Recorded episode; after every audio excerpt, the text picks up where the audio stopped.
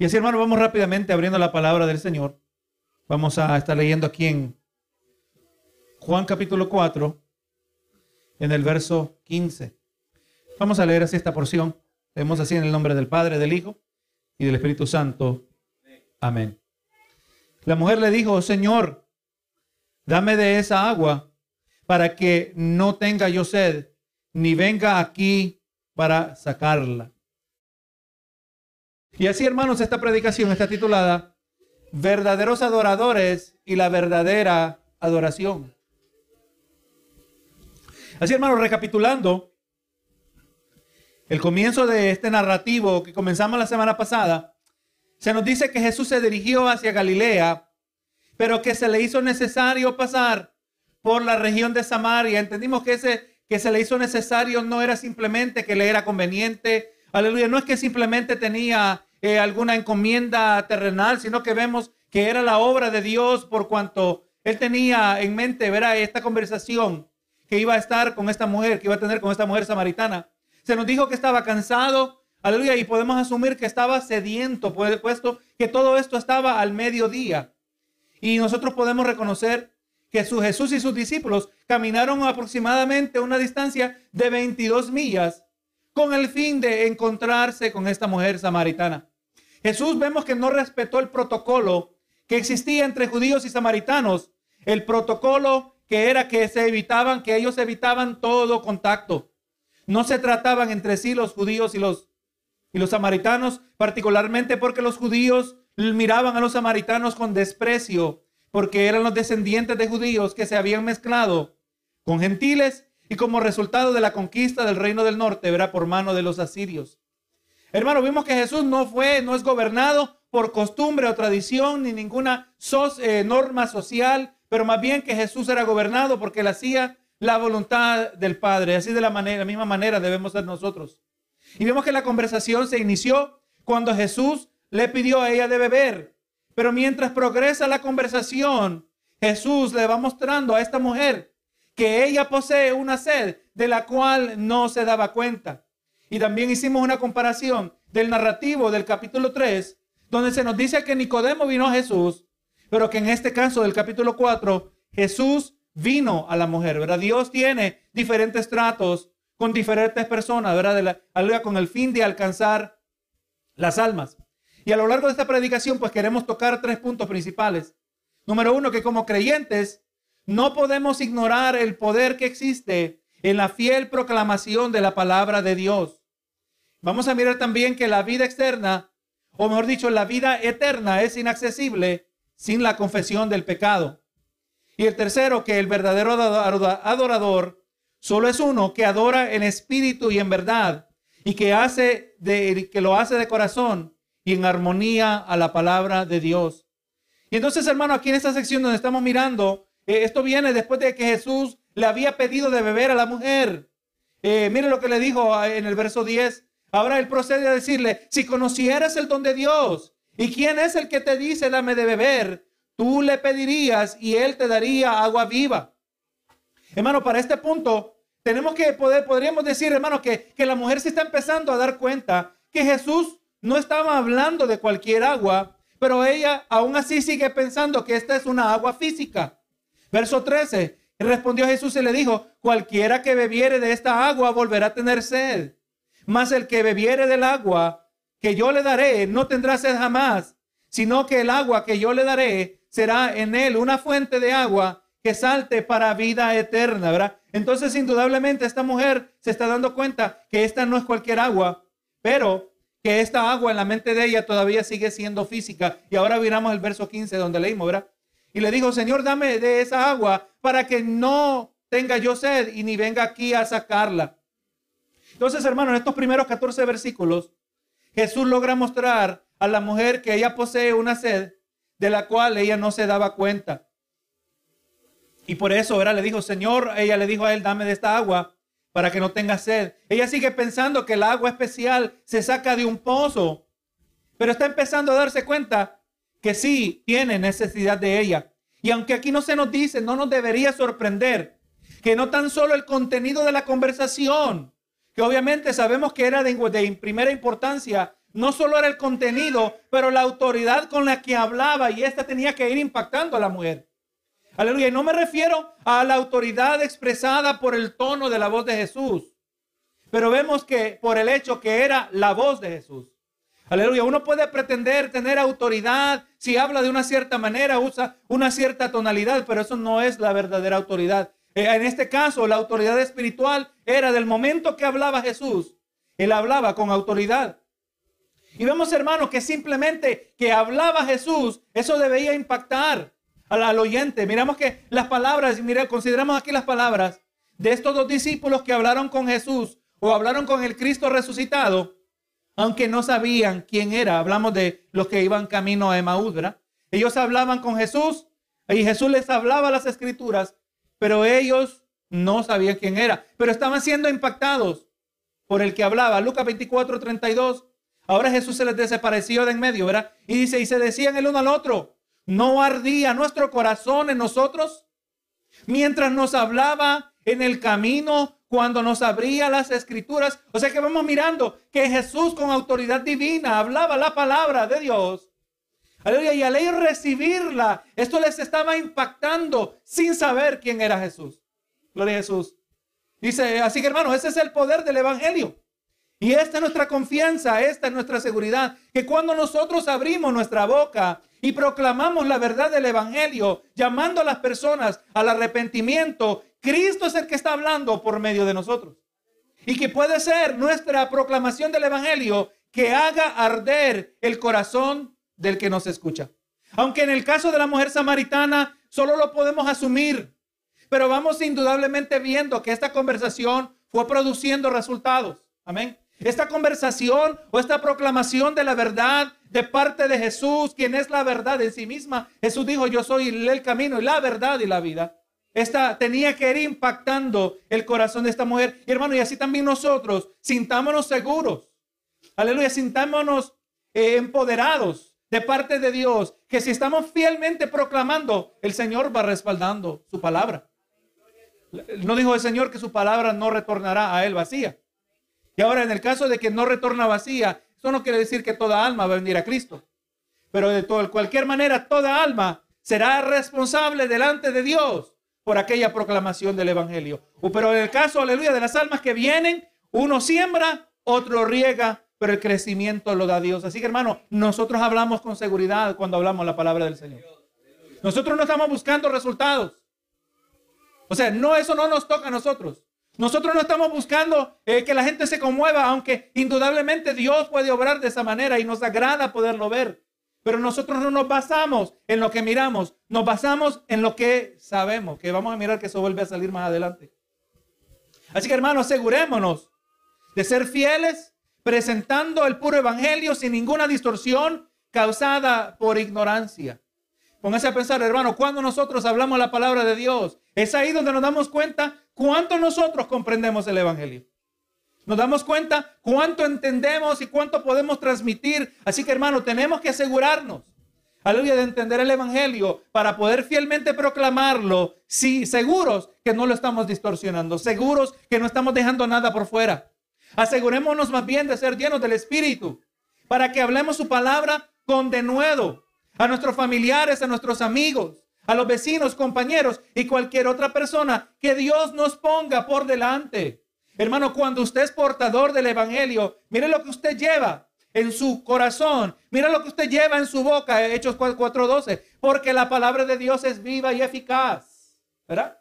Y más cortante que toda espada de dos filos. Y penetra hasta partir el alma y el espíritu, las coyunturas y los tuétanos. Y discierne los pensamientos y las intenciones del corazón. Hermano, usted conociendo y viviendo sinceramente, aleluya, aplicando esta palabra, Usted lleva una palabra que es viva y eficaz, es efectiva, hermanos. Efectiva en transformar el corazón para venir a Cristo y también efectiva para condenar al individuo. De cualquier manera, todo esto será para la gloria del Señor. Así que, hermano, en el caso de Jesús, no podríamos pedir mejor mensajero. Aleluya, que Jesús mismo. Pero vemos, hermano, que cuando nosotros hablamos la palabra, es como que Jesús está hablando a través de nosotros. Ahora, hermano, le hago esta pregunta para que consideremos, ¿será que esta mujer estaba empezando a sentir ese mismo ardor mientras hablaba con Jesús? Para que, aleluya, para este momento, eh, aunque ella en este momento no sabía quién era Jesús, ella no sabía. Pero tiene que haber estado sentido algo, ¿verdad? Sintiendo algo. Usted haga esta determinación mientras vamos examinando este narrativo. Y ella estaba comprendiendo algo, comprendiendo su necesidad de esta desconocida agua. Y ahora en el siguiente verso, Jesús nos permite entender que esta mujer todavía no estaba lista para tomar del agua viva que se le ofrecía. Es posible, hermanos, que a veces nosotros le presentamos a alguien, dice, dame de beber, dame de esta agua, que te va a dar, que te va a brindar vida eterna. El día de hoy podremos decir, mira, Cristo te ayuda, Cristo te protege, Cristo te bendice. Y la persona dice, pues quiero ser cristiano. Ah, qué fácil es evangelizar. Pero ahí no hubo confesión de pecado, ¿verdad que sí? Cuando les ofrecemos solo las bendiciones de Dios, cualquiera quiere venir a Cristo. Pero Jesús, ahí no está implícito ningún compromiso. Pero aleluya, así como esta mujer que estaba diciendo, quiero tomar del agua. Un agua que satisface. Un agua que quita la sed. Un agua que ya no tengo que venir a buscarla. Yo la quiero. Pero ella no estaba lista todavía. Gloria a Jesús. Nadie puede tomar del agua que da vida eterna sin primero confesar su pecado. Gloria a Dios. Exactamente, hermano, cuando nosotros estamos proclamando el Evangelio a las personas, cuando nosotros estamos hablando, hermanos, eh, tenemos que irnos más allá de simplemente invitarlos a la iglesia. Tenemos que evangelizarlos, hermanos. Tenemos que hablarles y presentarles el mensaje tan claro y directo como lo hacía Juan el Bautista, ¿verdad que sí? Arrepentíos tiene que de alguna manera salir la confesión del pecado si esta alma verdaderamente va a venir a Cristo. Porque es posible, hermanos. Sepa, póngase a pensar. Eh, aunque estamos nosotros aquí entre hermanos y estamos adorando y el culto está generalmente eh, enfocado en ministrar a los santos. Aleluya. Aquí no estamos estrictamente trayendo una, aleluya, una presentación del evangelio en el sentido más estricto. Sino que tenemos que desviarnos por un momento para que la visita, ¿verdad que sí? para que la visita pueda escuchar lo más básico del Evangelio. Pero es muy diferente que si usted se toma el tiempo y les presenta el Evangelio de Jesucristo. Gloria a Jesús. Así que nosotros debemos ir ajustando nuestra mentalidad. Porque requiere más compromiso, requiere más conocimiento, requiere más de nuevo de parte de Dios, ¿verdad que sí? Es como que te invito a la iglesia, no sé, no se siente tan rechazado. Pero ahora hablarle, decirle, tú sabes que la palabra dice que tú eres un pecador, nosotros quizás normalmente nos queremos distanciar de cualquier lenguaje que pudiera sentirse acusatorio, ¿verdad que sí? Pero vemos, hermanos, que no se puede proceder en la vida de una persona. Nadie va a gozar del agua viva, el agua que satisface, el agua que, que da la vida eterna si no confiesa su pecado. Y es en esa dirección que se nos dirige Jesús. Aquí en donde leímos, verá Juan 4, 16. Dice Jesús le dijo, Jesús le dijo, ve, llama a tu marido y ven acá. Hermano, así que al comienzo del capítulo vimos nosotros una clara afirmación de la humanidad del Hijo. La humanidad de Dios Hijo, donde se nos dijo que Jesús estaba cansado, ¿verdad? Se nos hace difícil imaginar a nuestro Salvador cansado, pero verdaderamente esto nos deja saber que en Él estaba presente una completa humanidad y esta completa humanidad era necesaria para que Él fuera el sustituto adecuado por nuestro pecado. Jesús, hermanos, si se pudiera examinar su sangre, aleluya, abajo en el, podría mirarse en el, en el microscopio o aleluya, en cualquier herramienta que se utilice, se podría observar que igual que nosotros tenía 46 cromosomas, ¿verdad que sí? Su sangre era sangre en el mismo sentido que la nuestra. ¿Por qué? Porque en él había una completa humanidad, no, aleluya, una mezclada naturaleza divina con una humana, sino una doble naturaleza. Ya miramos la naturaleza humana plenamente expresada, pero ahora vamos mirando que en este verso se nos empieza a presentar un vistazo de la divina naturaleza presente en Jesús. Divina naturaleza que se expresa aquí en la omnisciencia de Dios, en la omnisciencia de Jesús. El verso 25 del capítulo 2 nos dejó saber que Jesús conoce el corazón de los hombres. Indudablemente Dios conocía o Jesús conocía el corazón y el historial de la mujer, ¿verdad? Y que esta mujer samaritana, como vamos mirando, no era exactamente una mujer virtuosa, pero más bien lo opuesto. Probablemente y no sé si podríamos decir una mujer callejera, una mujer dada al desenfreno. Y ahora Jesús pide de esto de ella para sacar a luz la condición espiritual y moral de ella. Dice, ve y llama a tu marido y ven acá. Ella tenía que ahora ser confrontada y va a tener que tomar una decisión. No se nos dice si ella esperó unos segundos a escuchar esto o respondió inmediatamente, pero lo que sí sabemos que ella respondió de manera cierta. Verso 17. Respondió Jesús y ah, respondió la mujer y dijo, no tengo marido. Jesús le dijo, bien has dicho, no tengo marido, porque cinco maridos has tenido. Y el que ahora tienes no es tu marido, esto has dicho con verdad.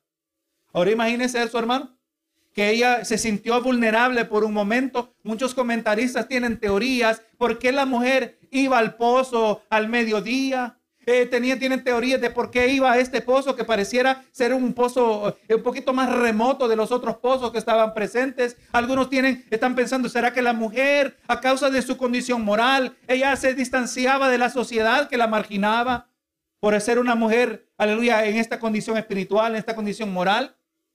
No lo sabemos. Pero lo que vamos mirando, hermanos, que, eh, aleluya, si el pecador ha de venir a Cristo, su pecado debe ser traído a la luz. Nosotros, hermanos, cuando hablamos a la gente de Cristo, no estamos buscando ser ásperos, pero sí debemos ser directos. Y la mujer dijo, no tengo marido. Hermano, usted sabe que pudo ser muy fácil para ella mentir y preservar alguna, algún orgullo y cortar quizás allí mismo la conversación. Pero vemos que la verdad del que le estaba hablando tendría que estar a ver traspasando su corazón. Jesús es la verdad y la verdad todo lo trae a la luz. Ella, hermano, en este momento no se podía ocultar. Eso es lo que hace la palabra del Señor, hermano. Esa palabra que es viva y eficaz. Aleluya, entre más está siendo fielmente proclamada, independiente del oyente, independiente de la sinceridad o la insinceridad, insinceridad del oyente, si Dios va a tratar con esa alma, esta palabra va a traspasar el corazón. Aleluya. Y esta mujer, aleluya, bien pudo cortar y que no entendiendo quién era Jesús, todavía no había recibido ninguna revelación específica o iluminación específica acerca de Jesús. Pero ella dijo, verá, no tengo marido.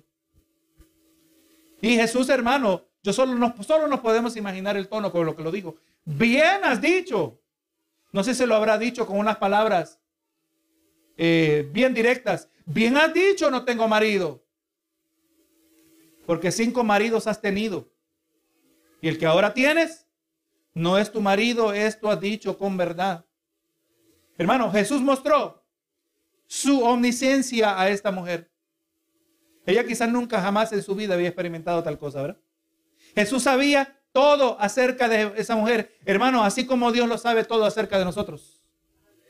Nuestro pecado no está encubierto ante, ante sus ojos. Hermano, mire cómo es el, ser humano, cómo el ser humano se engaña a sí mismo. En el día de hoy, muchos que practican la maldad lo hacen en la, en la noche. Pero que sí, muchos que practican la maldad lo hacen en la oscuridad, hermano, como que si la oscuridad oculta de Dios. No hay lugar donde el hombre se pueda meter, donde Dios no lo vaya a alcanzar, donde Dios no lo puede ver. Nuestro pecado está completamente descubierto ante los ojos de Dios. Nosotros lo podemos ocultar de otros por un tiempo, pero nunca lo podremos ocultar de Dios. Esta mujer había tenido cinco maridos. Y si eso se mira como excesivo en el día de hoy, podríamos imaginar que en aquel entonces se miraba de manera peor, ¿verdad que sí? Si en el día de hoy se está casada, ¿para qué se sigue casando? Gloria a Jesús. Eh, quizás ella se miraba a sí misma dice que los hombres no sirven, diría la gente hoy, ¿verdad? Los hombres no sirven, pero el problema que tenían todos esos hombres era una misma mujer, ¿verdad? El problema lo era ella. Bendito Jesús. Verdaderamente, hermano, había pecado de todas maneras, de toda variedad aquí que solo podemos imaginar. Esta mujer se había divorciado cinco veces, practicaba el pecado en el, en el momento actual, practicaba el pecado de fornicación y probablemente también el adulterio. Era una mujer, una mujer con un largo historial y estaba cargada de pecado. Mira, hermano, ¿para quién es el Evangelio? Cristo no buscó los mejores. y usted mira el linaje de los antepasados de Jesús, si se fuera a trazar un linaje terrenal, aleluya, de parte de Jesús mirando a María o mirando al mismo José, por ambos lados, hermano, habían individuos que usted y yo jamás hubiéramos escogido para ser los antepasados de Jesús. Podríamos retroceder al tiempo de la tierra prometida, aleluya, donde el pueblo conquistó la tierra de Jericó, ¿verdad que sí? Aquella que le dieron siete vueltas. Y damos gracias, hermano, que ese es un pasaje descriptivo y no prescriptivo. No tenemos que darle dando siete vueltas a ningún lugar. Pero gloria a Jesús, verdaderamente ahí había una mujer que había sido impactada por un mensaje distante de una gente distante.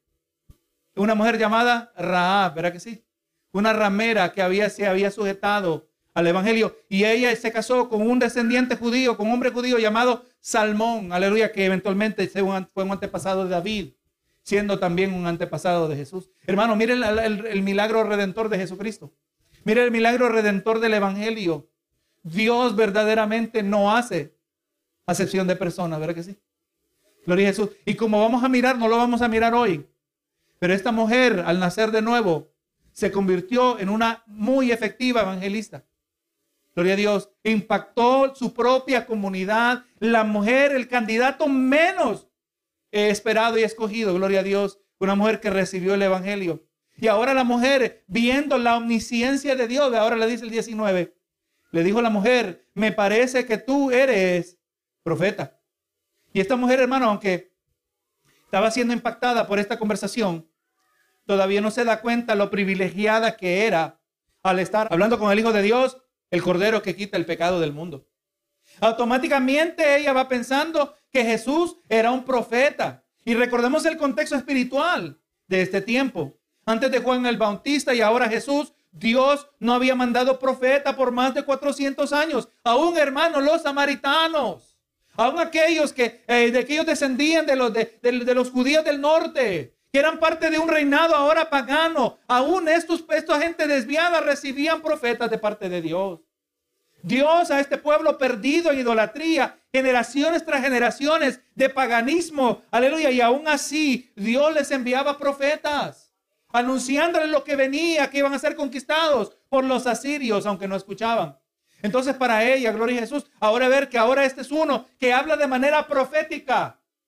Y sepa hermano, hay que aclarar, alguien que habla de manera profética no es exclusivamente uno que solo va a hablar del futuro sino profético en el sentido que trae una proclamación de parte de Dios. Ese es un, aleluya, ese es un profeta. No solo porque habla del futuro, pero porque habla de parte de Dios. Ese es un profeta. Y eso es lo que está mirando esta mujer.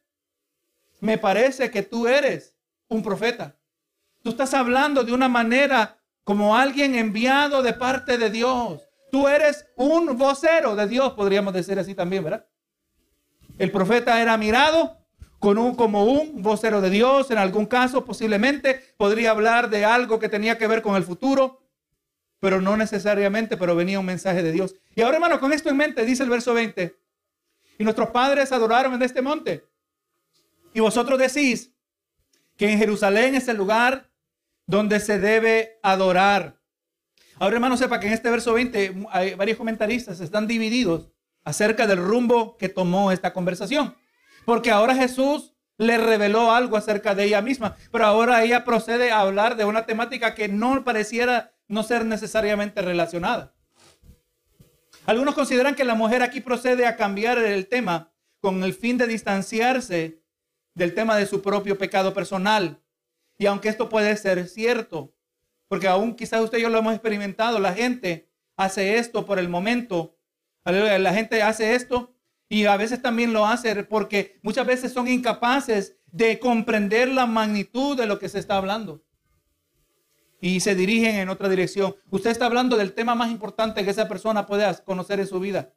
Y la persona empieza a hablarle de otras cosas. Imagínense, usted está hablando de hablándole del Evangelio, que hay que arrepentirse de sus pecados y, que las cosas van saliendo mal si seguimos en pecado. Y de repente el individuo empieza hablando de la economía. Así es la gente, ¿verdad que sí? Algunas veces están tratando de esquivar el tema o a veces, aleluya, no entienden la magnitud y la profundidad de lo que se está hablando. Pero ahora yo le diría que mi opinión, mi opinión es que la mujer samaritana, ella comprendía que indudablemente Jesús venía de parte de Dios, por eso lo llamó profeta. Y ella quería genuinamente saber acerca de este tópico. Para el pensar de ella, al relacionarse a Dios, era un asunto de ir a un lugar genuino de adoración. Esta mujer, recuerda hermano, en la palabra se nos ha mostrado esto, que las personas más pecaminosas eran las personas, aleluya, que las que estaban eran más abiertamente pecaminosas, muchas veces eran las mismas que eran incapaces de hipocresías. ¿Se recuerda el fariseo comparado con el publicano? El publicano sabía que estaba mal, hermanos. El publicano, no, aleluya, y se nos presenta el fariseo que se golpeaba, el fariseo que se paraba en público diciendo, te doy gracias Señor que no soy como aquel publicano. Algunos tienen la teoría que ese publicano era el mismo saqueo. Y decía, eh, aleluya, que no soy como este publicano, el publicano que era un traidor a la nación judía porque era cobrador de impuestos y también tenía licencia para robar. Pero vemos que el samaritano se golpeaba el pecho, ¿verdad que sí? Y decía, Señor, ay, haz propicio de mí. Él sabía que estaba mal. ¿Será, hermanos, que era posible que esta mujer sabía cuán mal estaba ella? Ella tenía que saber. Ella no estaba pretendiendo, escondiéndose detrás de un sistema religioso para aparentar una mayor espiritualidad. No, hermano. Ella sabía que había tenido cinco maridos. Ella tenía que, si era como cualquier ser humano, la, tenía que de alguna manera la conciencia acusarle. Y ahora que tiene, según ella, un profeta de parte de Dios, ella quiere saber cómo verdaderamente adorar a Dios. Sabemos, hermanos, que para en el caso de ella, la mentalidad de muchos, la verdadera adoración, el relacionarse a Dios, simplemente era un asunto de ir al lugar genuino de adoración. Sepa, hermano, que los samaritanos no aceptaban el Antiguo Testamento como palabra de Dios. Ellos solo aceptaban el Pentateuco o la Torá, se llama lo mismo, ¿verdad? Se refiere a los cinco primeros libros de la Biblia, los que fueron escritos por Moisés. Y a raíz de esto, ellos habían escogido, más bien adorar en el monte Gerizim. Este fue creado, e, este, este, este fue cercano, este monte cercano fue al lugar donde, eh, aleluya, donde Abraham construyó un altar a Jehová en Siquem. Fue en este mismo monte donde los israelitas fueron instruidos a proclamar bendición mientras entraban a la tierra prometida. Esto aparece en Deuteronomio. Ahora vemos que los judíos aceptaban la totalidad del Antiguo Testamento, lo que Jesús le llama Moisés y los profetas, ¿verdad? Ellos entendieron que Dios había escogido a Jerusalén como el lugar de adoración y esta mujer simplemente quería saber cuál era el lugar correcto para adorar. Los samaritanos decían Jericim, los judíos decían Jerusalén. Eh, aleluya, ambos lugares tenían significado espiritual. Ella quería saber dónde es el lugar. Ya que tú eres profeta de Dios, ya que tú eres vocero de Dios, por favor contéstame esta pregunta. Yo quiero saber dónde por generaciones hemos estado hablando dónde es el lugar de adorar al Señor. Yo quiero saber dónde adorar. Y hermano, y eso nos va ayudando que esta interpretación es la que más tiene sentido, porque Jesús no la corrige. Jesús no le está diciendo, ¿por qué estás tratando de desviar la conversación? Jesús no le dice, ¿por qué me estás hablando? Eh, tratando de, de, traerme otras cosas a mente. No, mire lo que dice el verso 21. Jesús le dijo, mujer, créeme que la hora viene cuando ni en este monte ni en Jerusalén adoraréis al Padre. Jesús, hermano, siempre cuando se hablaba con Jesús, cuando usted le presentaba, Señor, punto A o punto B, Jesús aparecía con una opción que nadie sabía, que nadie imaginaba. Y le está diciendo, ahora entiende, mujer, que lo que tú estás preguntando ni aplica basado en lo que yo te voy a decir.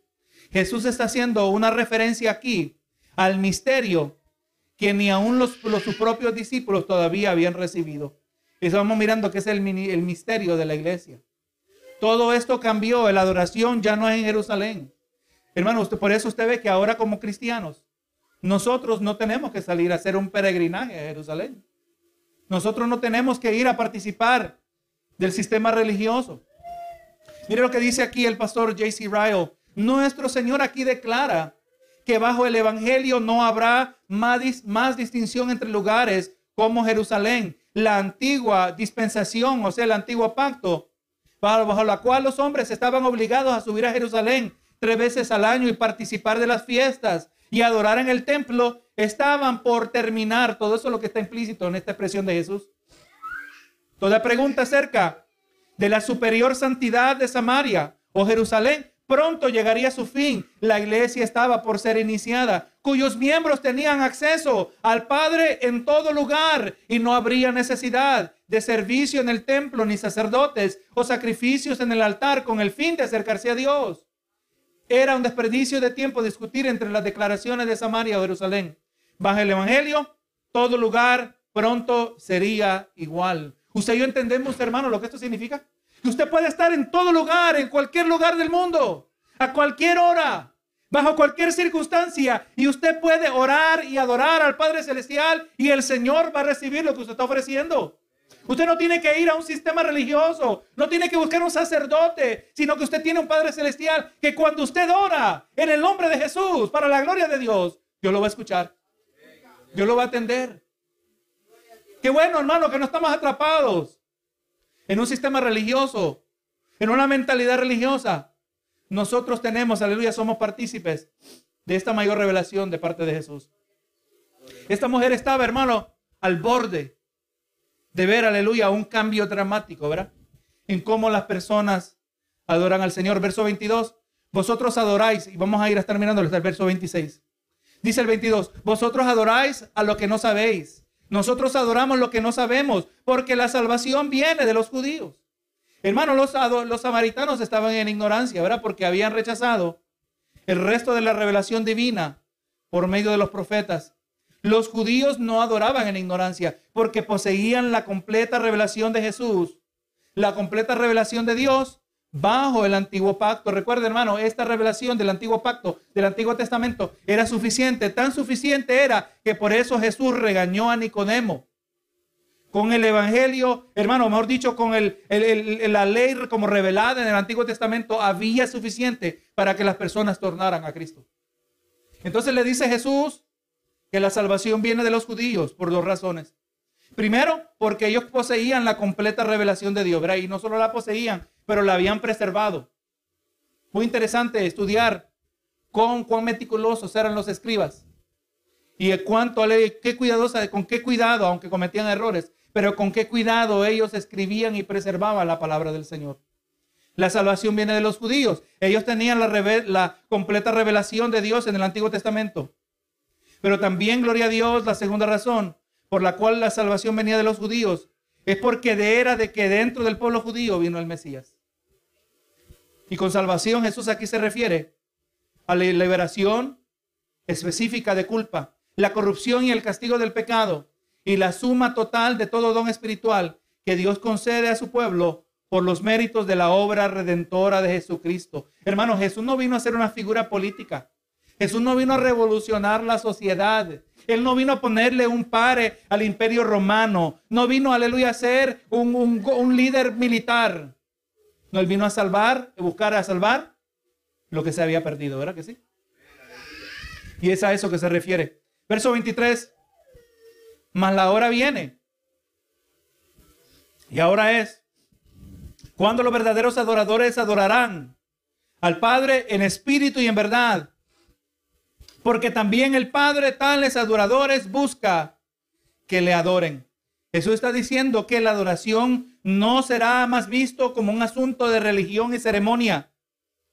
Pero el verdadero adorador, cuyo, cuya adoración Dios genuinamente recibirá, lo hará en espíritu y en verdad.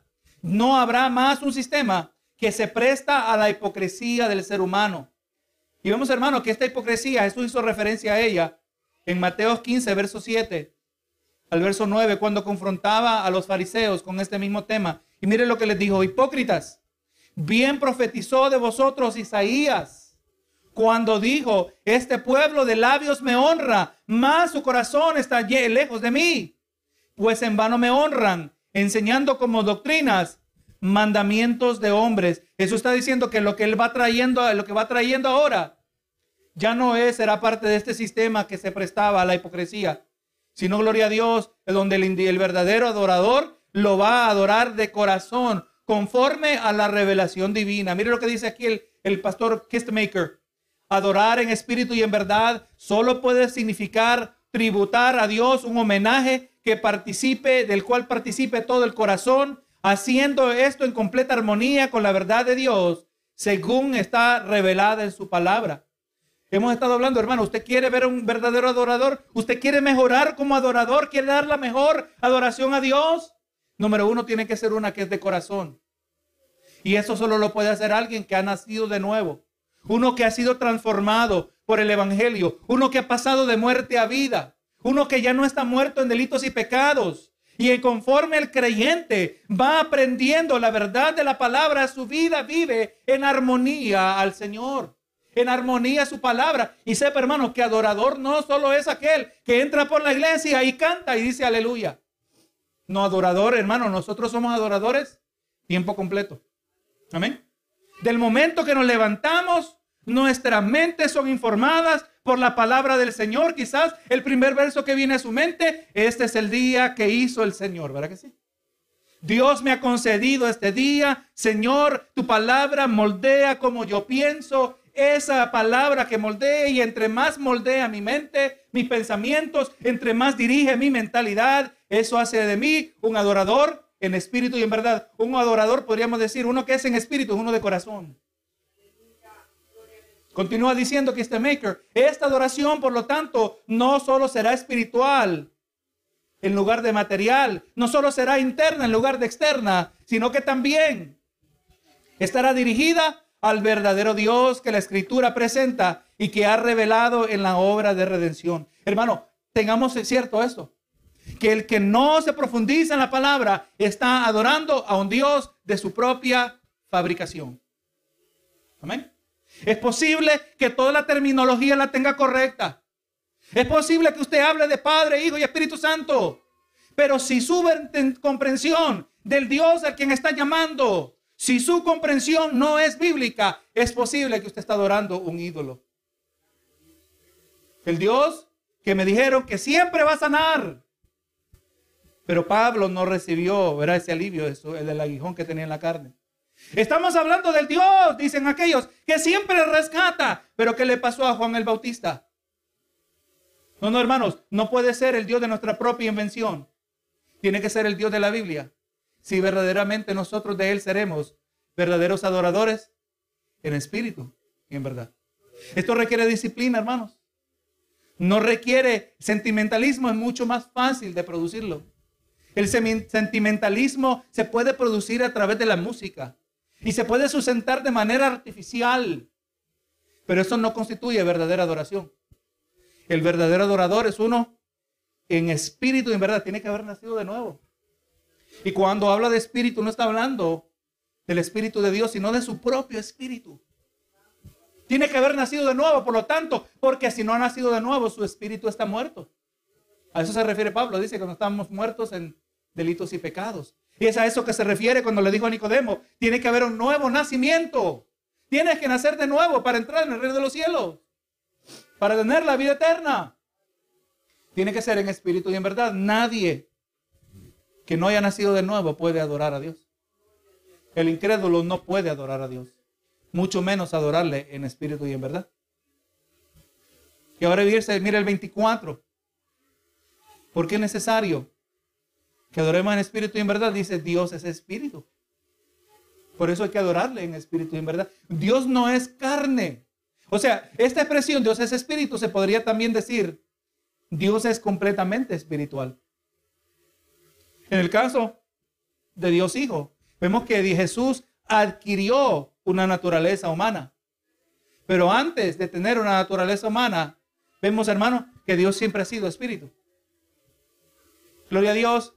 Así que no son los elementos materiales que son requeridos. No es el monte. No es que use la madera correcta o las piedras correctas. No son los elementos materiales. Pero más bien algo que no se puede ver lo interno del hombre del que ha nacido de nuevo. Solo uno que ha sido transformado participa de la nueva naturaleza en posesión de un espíritu personal que está presto para adorar a Dios. Nos dice la palabra eso mismo. Velad y orad para que no entréis en tentación. Son las palabras de Jesús. El espíritu siempre está dispuesto, mas la carne es débil. Esa es la dualidad que vive todo creyente. Hay una parte de usted que no quiere adorar a Dios. Pero hay una parte de usted que sí quiere adorar a Dios. ¿Cuál parte va a alimentar usted? Si usted deja de alimentar el espíritu, automáticamente está alimentando la carne. Aleluya. Y cuando usted alimenta el espíritu en el proceso, está privando a la carne de algo, hermanos. Así funciona. El que se ocupa de la, la carne, dice, el ocuparse de la carne es muerte. El ocuparse del espíritu es vida y paz. No se puede ocupar de las dos cosas, hermanos. No se pueden alimentar ambas naturalezas y que las dos sigan creciendo en influencia. No, hermano, no hay suficiente espacio. La palabra nos deja saber que podemos apagar el espíritu, ¿verdad que sí? La palabra nos, nos dice que podemos impedir el obrar del espíritu en nuestra vida y así, por lo tanto, nuestro espíritu se debilita. Pero no, hermanos, Dios es espíritu y a Él tenemos que adorarle. Es necesario que en espíritu y en verdad que sea adorado. Verso 25. Y ahora vamos mirando, hermanos, que con una nueva naturaleza, un espíritu nacido de nuevo, ahora nosotros lo hacemos conforme a la palabra de Dios. Y ahora, hermanos, vamos mirando. Ya para este entonces, ya la mujer está empezando a entender.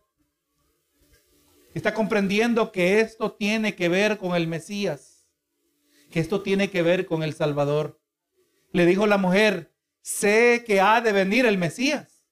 ¿Está entendiendo, hermanos? Parecía que se estaba desviando, pero ya está captando exactamente por qué Jesús todavía eh, decidió eh, seguir esta conversación. Y entendamos, hermano, que eh, esta, esta conversación de alguna manera ha tenido, ha tenido que haber sido resumida.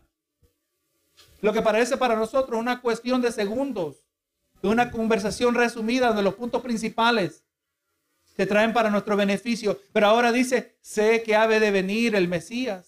Estás hablando de verdaderos adoradores. Estás hablando de adorar en espíritu y en verdad. Esto tiene que ver con el Mesías, el llamado, el Cristo. Y cuando Él venga, Él nos declarará todas las cosas. Y ahora en el verso 26, donde concluimos, Jesús le dijo, yo soy el que habla contigo. Y la gente dice, Jesús nunca dijo que era el Mesías. Jesús nunca dijo que era Dios.